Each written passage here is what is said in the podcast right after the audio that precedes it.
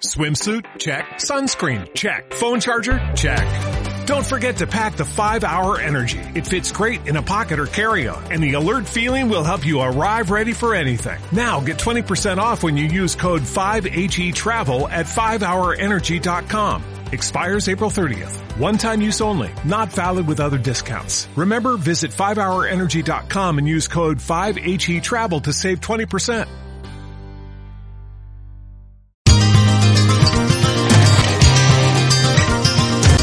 E-Nutrition. Alimentación, conciencia.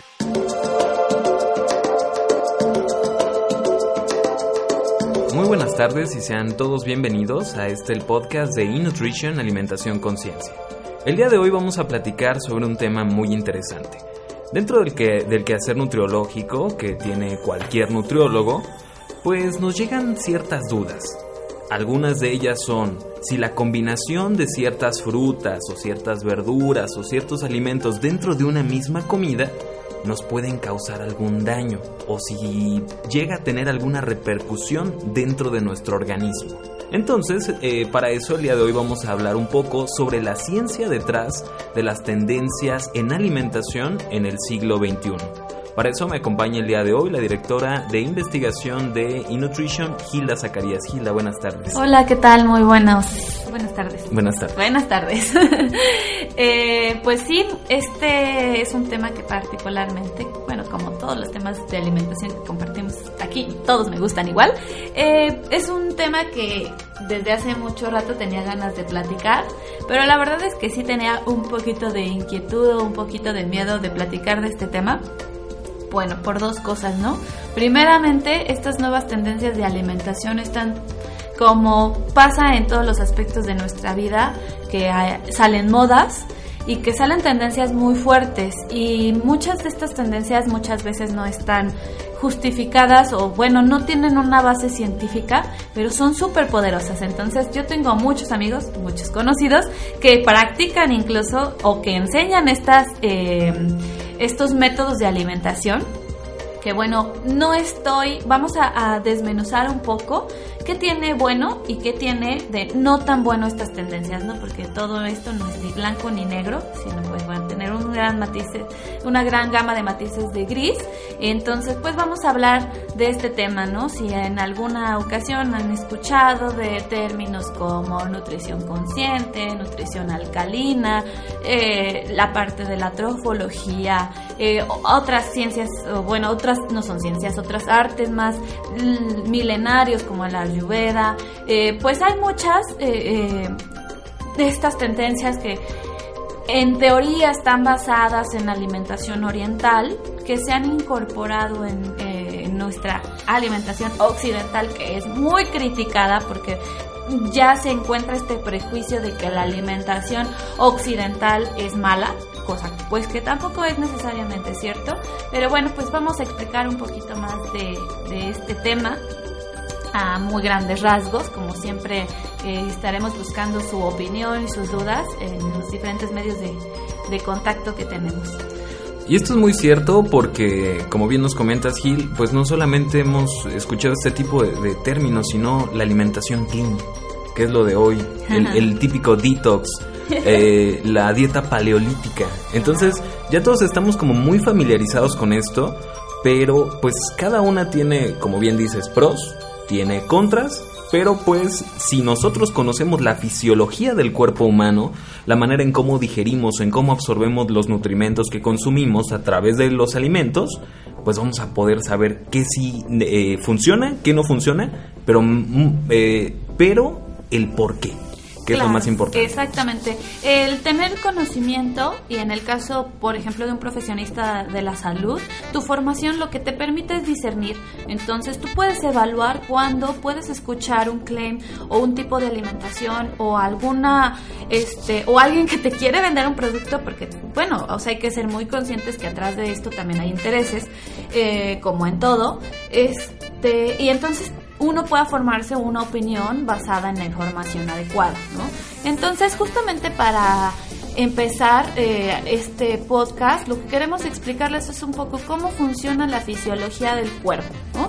Ah, pues bueno, el, el, principal sistema que vamos a hablar, que está relacionado con la alimentación, evidentemente es el sistema gastrointestinal. Y bueno, la realidad es que el cuerpo es una máquina que opera de una manera increíblemente maravillosa. El sistema gastrointestinal está ligado a otros sistemas que también nos van a tener diferentes controles en el cuerpo, que son el sistema inmune, tenemos en la parte del intestino varias células que están eh, eh, o sustancias que se producen para la protección del cuerpo. Tenemos el sistema endocrino, que cuando hablamos de sistema endocrino hablamos principalmente de producción hormonal. Entonces eh, el sistema gastrointestinal está relacionado con el sistema endocrino, ya que nos regula varias funciones como el apetito, la regulación del calcio de los huesos, entre otras, ¿no? También muy importantes, bueno, la regulación de insulina eh, y también el sistema nervioso.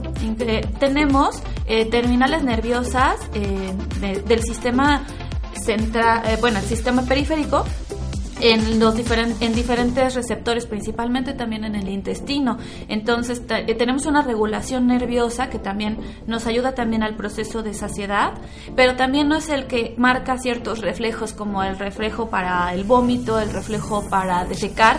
Todos esos son reflejos que están asociados con el sistema nervioso. Entonces el sistema gastrointestinal pues eh, no está aislado del cuerpo, sino que va a tener también otras conexiones y evidentemente por eso es tan Importante la alimentación en cuanto al estado de salud general porque las implicaciones que tiene todo el cuerpo no solamente son en la absorción, en la digestión y en la absorción de los nutrientes, sino cada cosa que entra al cuerpo tiene una función.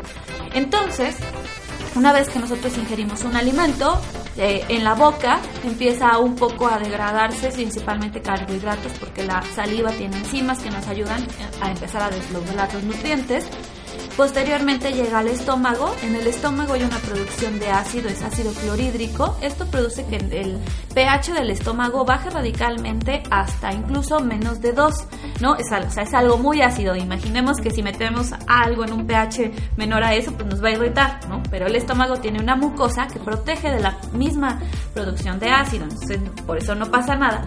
Pero necesitamos ese ácido principalmente para desdoblar las proteínas, hacerlas más chiquitas.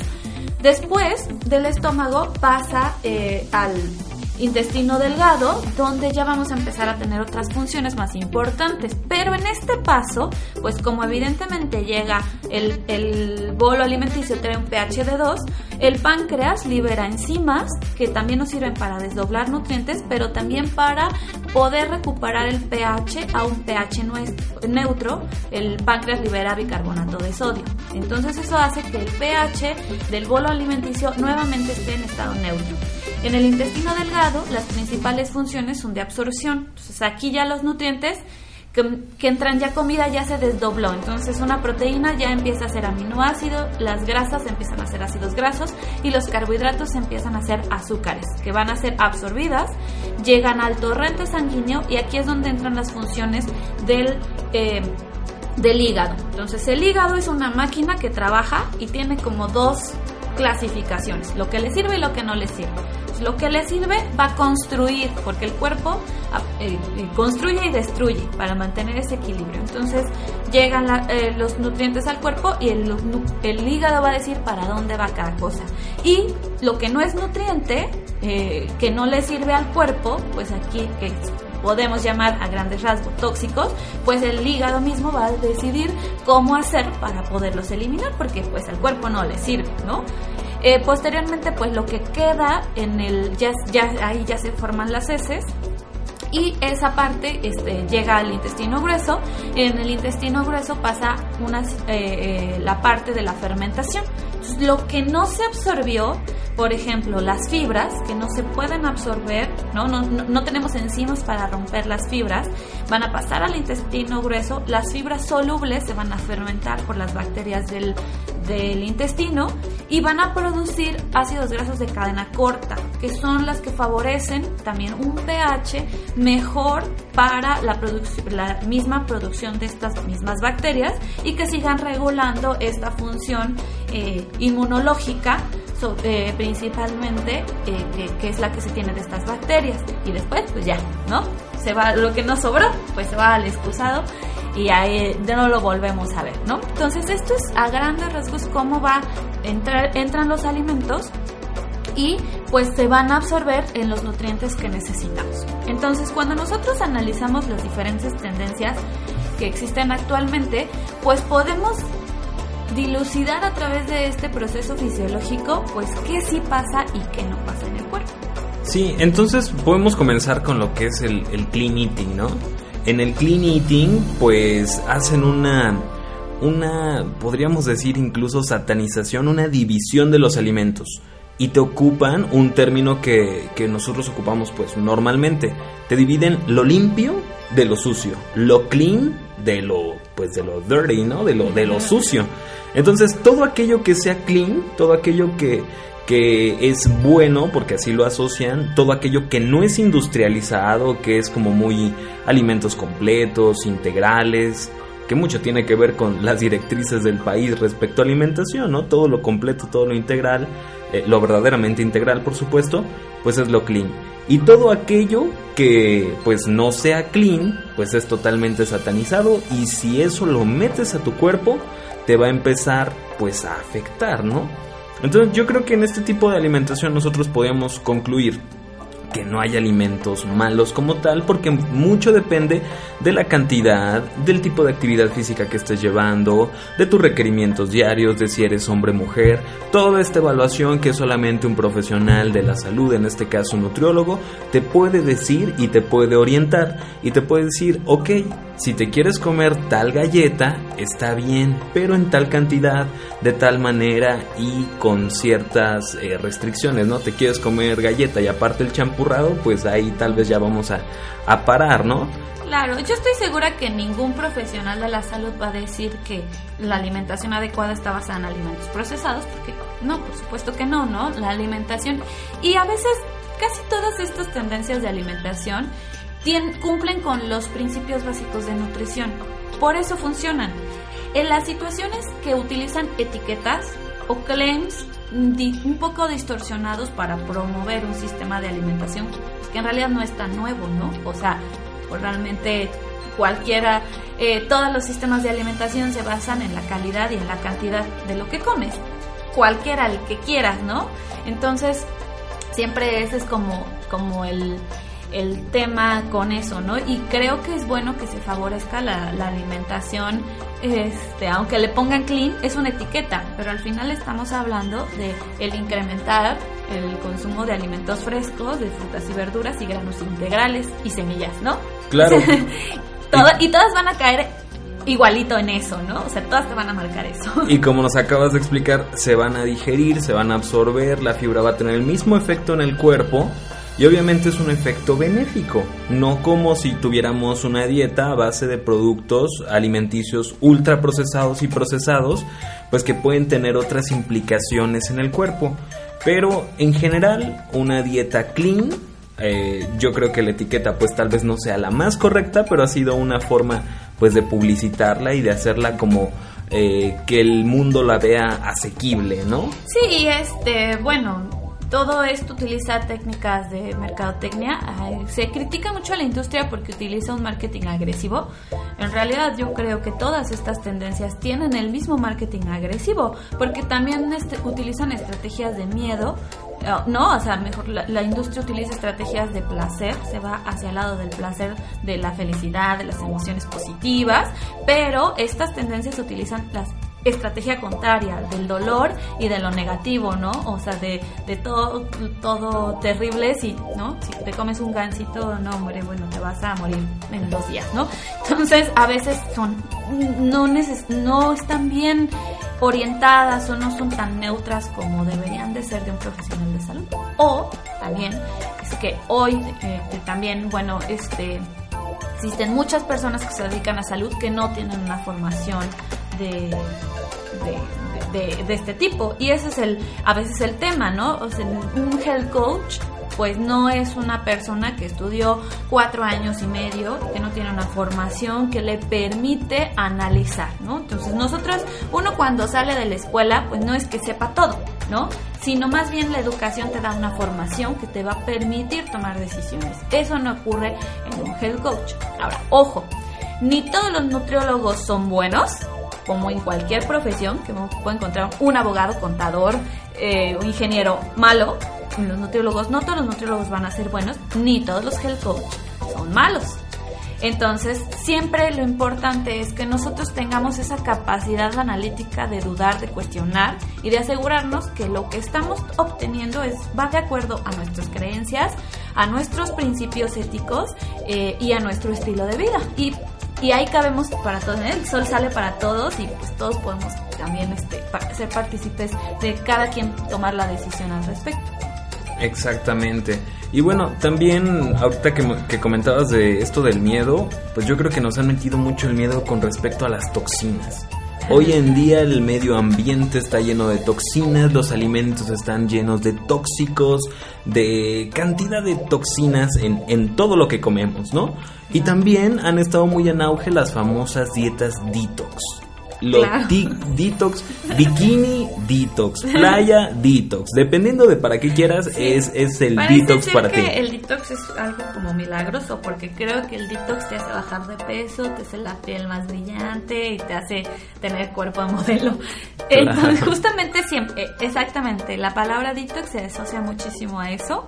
Pues muy controversial, o sea, en realidad, como les explicaba hace un momento, el, el hígado cumple su función de desintoxicación todo el tiempo, las 24 horas del día, no para, porque al final los, los tóxicos que nuestro cuerpo está en contacto no solamente son a través de la alimentación, sino a través del medio ambiente, la ropa que usamos, los detergentes, este, etcétera. Entonces realmente nosotros tenemos un, un órgano que para eso que para eso sirve, ¿no? O sea, si no hubiera tóxicos en el ambiente, no habría necesidad que nuestro cuerpo tuviera hígado.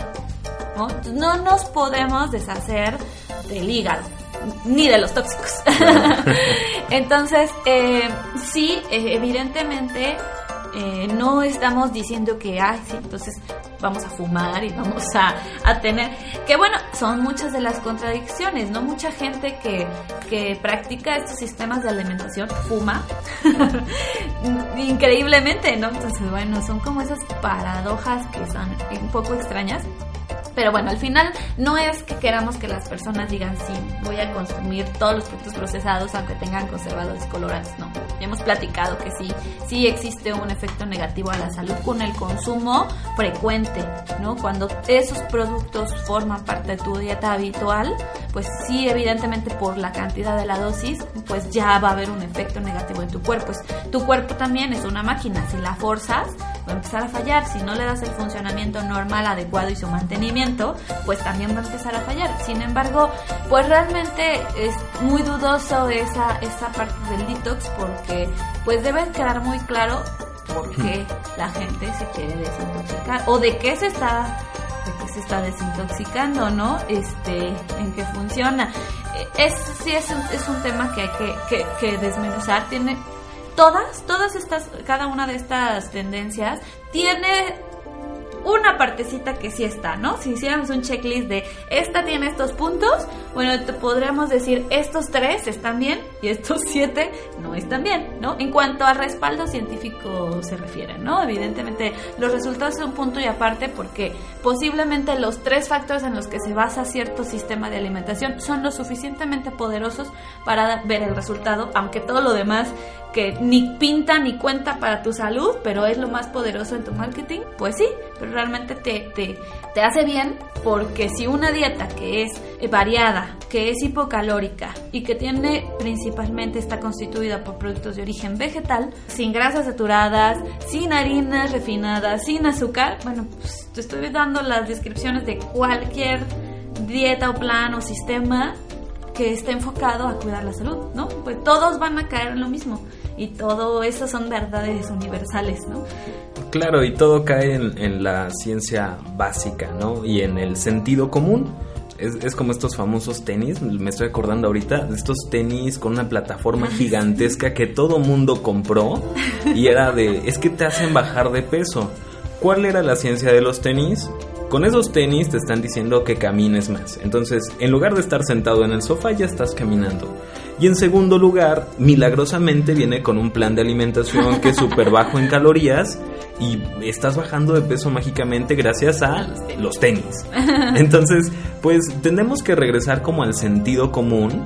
Eh, y yo creo que la dieta detox, las dietas detox tienen mucho que ver con esto, con evitar la comida chatarra, el alcohol, azúcar, todo este tipo de, eh, pues agentes nocivos eh, cuando son en exceso para nuestra salud pero pues las etiquetas creo que las etiquetas llega a ser como la parte difícil y más que un profesional de la salud te lo te lo dé no ¿por qué?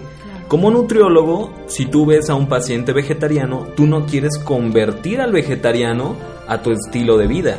Tú como profesional de la salud eh, tu misión es adaptarte al estilo de vida que tenga tu paciente y no traértelo hacia otro lado. Si no le vas a decir, no, tienes que comer carne. Efectivamente, entonces yo creo que este tipo de, planes pues nos están llevando a esto, o incluso el famoso fasting, que mucho, ah, mucho se habló, ah, dos películas tiene este hombre, del Fat Sick and Early Dead, eh, gordo, enfermo y casi muerto, eh, y hablaba muchísimo del fasting, ¿no? Entonces, el, fasting, para, para, todos nuestros colegas, pues es el, el, famoso ayuno, ¿no? Entonces, cuando uno se va a hacer unos análisis clínicos, el doctor le dice que tiene que llevar un ayuno de 8 a 12 horas aproximadamente. Que este ayuno usualmente se da pues durante la noche, ¿no? Porque son, por ejemplo, los deportistas sí se levantan a consumir algún suplemento alimenticio en las noches, pero pues todos nosotros no lo hacemos, ¿no? Porque nuestras necesidades dietéticas no nos lo pide. Pero por eso llevamos un ayuno de 8 horas. Sin embargo, pues últimamente ha estado muy en auge estos famosos jugos o nutri-smoothies o smoothies o licuados para saltarte. Que si me hago un licuado y lo pongo en un jarro, ya, ya, o sea, no es el jugo, es el jarro lo que hace, ¿no? ¿Y, qué crees? Es como de esas modas que no tienen ningún sentido. O sea, ¿qué diferencia hay en que me haga un licuado y me lo ponga en mi bote de plástico de Tupperware de toda la vida? Ah, no, pero ahora lo tengo que poner en un jarrito, ¿no? Porque, no sé, yo creo que a lo mejor el milagro está en el jarrito. O, sí, o, tal vez el milagro está en Instagram. Si no lo subes a ah, Instagram, pues no vale, ¿no? No, no, no sirve.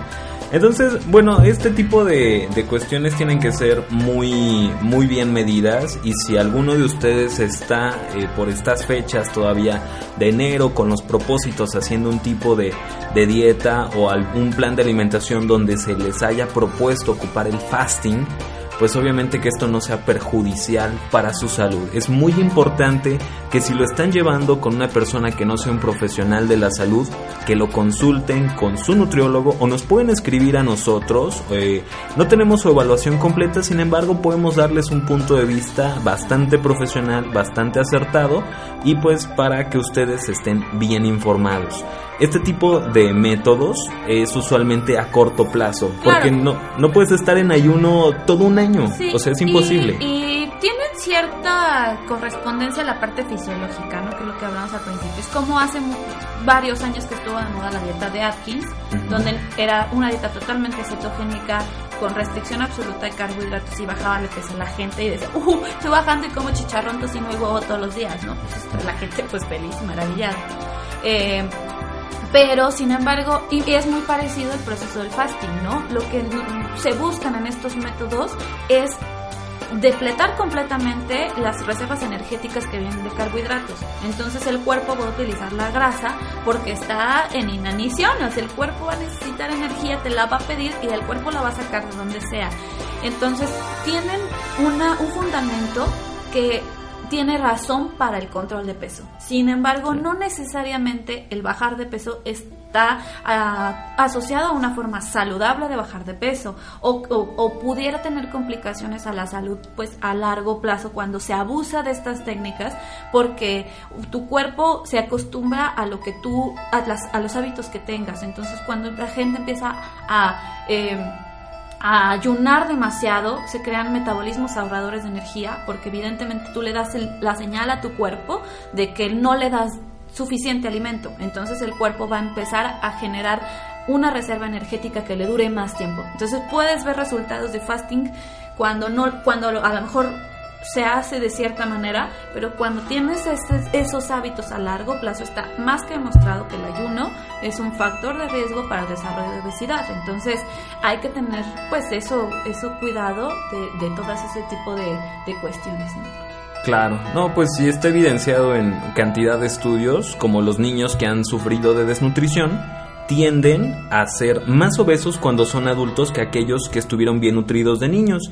Y la ciencia es la misma que nos acabas de decir.